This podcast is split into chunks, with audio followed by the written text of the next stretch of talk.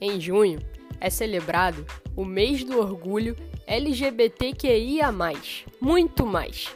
E para celebrar toda forma de existir e de amar, as histórias de hoje nos mostram como a pluralidade faz parte da vida. Neste episódio, vou narrar a história de amor entre Jacinto e Apolo, vou contar sobre a vez em que Oxum conquistou Yansan e vou contar sobre o nascimento de Logun Edé, o orixá queer da mitologia iorubá.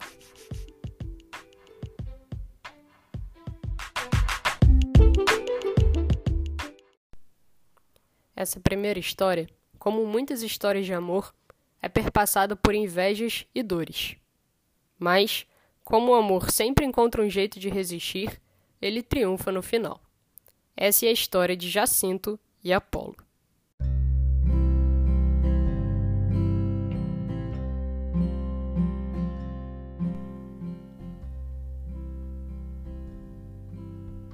Jacinto era um jovem mortal muito lindo ele chamava a atenção de todos e todas, incluindo os deuses e deusas do Olimpo.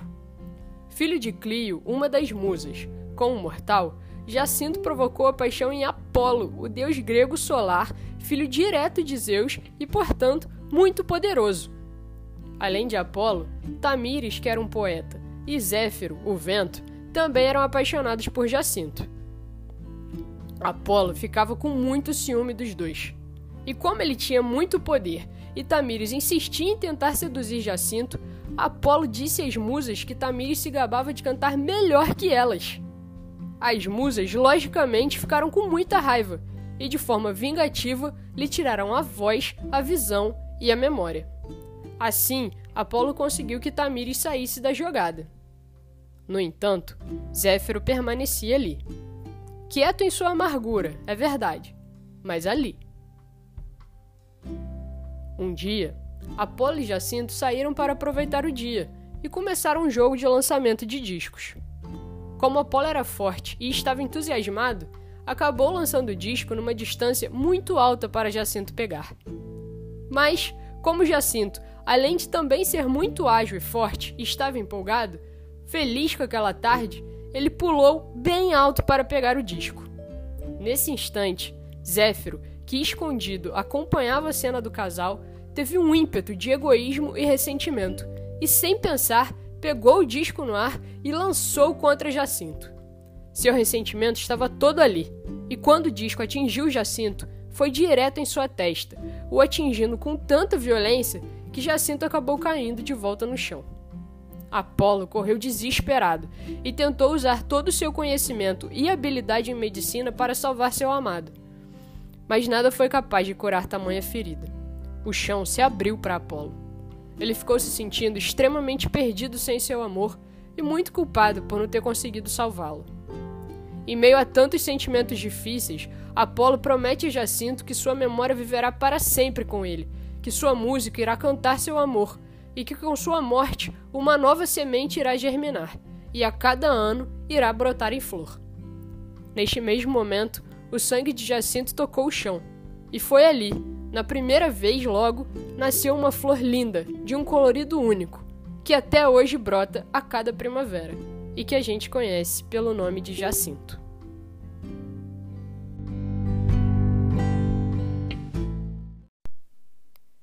A próxima narrativa fala do encontro entre água e vento, sobre toda a eletricidade de uma paixão e toda a aguadeira que é uma desilusão. Essa é a história do encontro entre Oxum e Yansan.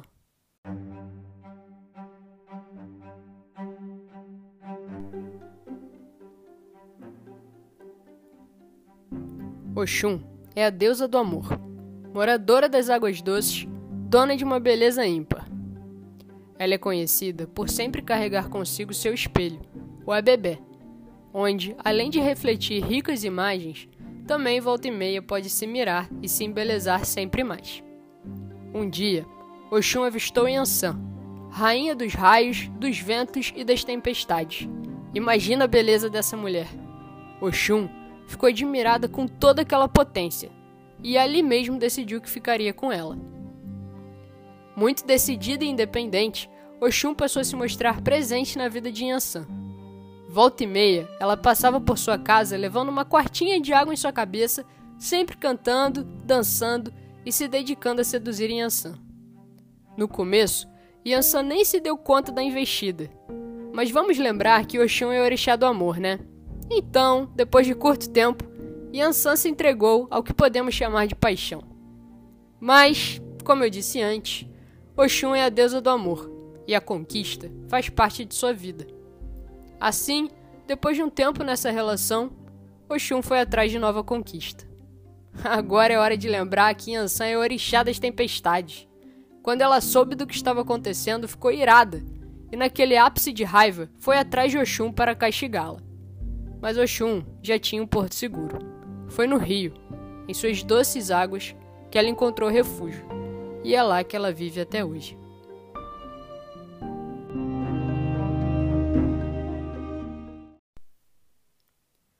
Último conto de hoje traz a naturalidade que é ser quem se é. Essa é a história de Logum Edé.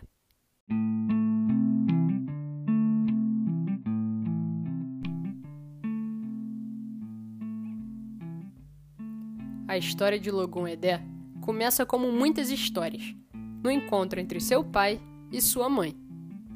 Oxum, a orixá do amor, da beleza e das águas doces, um dia conheceu o caçador Erinlé e se apaixonou de cara. Mas essa história tinha um porém. Erinlé só tinha interesse pelas mulheres da mata, e Oxum, mulher do rio, não fazia seu tipo. Oxum até ficou triste, mas ela não se deu por vencida não. Muito esperta, cobriu todo o seu corpo com mel e rolou pelo chão da mata, ficando assim coberta de folhas e terra. Logo em seguida, ela procurou Erenlé, e ele, vendo Oxum como uma mulher da mata, ficou encantado. Eles começaram a sair, e como Oxum já estava nas nuvens com aquela relação, acabou se distraindo e levou Erenlé para um banho de rio. Isso só podia dar errado, né? Toda a água do rio lavou o mel, as folhas e a terra do corpo de Oxum, desmascarando sua farsa. Erenlé, quando viu o que havia acontecido, ficou muito irritado e abandonou Oxum para sempre. Oxum então ficou muito triste, mas ainda viu uma surpresa nessa história. Um dia, sozinha no rio, Oxum descobriu que estava grávida. Apesar da relação difícil com Erenlé, ela ficou muito feliz com sua gravidez. E eles combinaram então que a criança passaria metade do tempo com o pai e a outra metade com sua mãe. Os mitos contam que quando Logum Edé nasceu, essa divisão passou a aparecer também em sua personalidade às vezes se apresentava como gênero masculino e às vezes como gênero feminino. E esse é Logum Edé.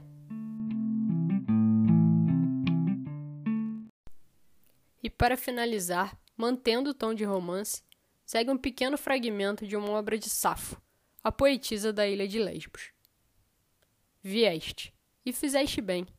Eu esperava, queimando de amor. Tu me trazes a paz. Até o próximo episódio.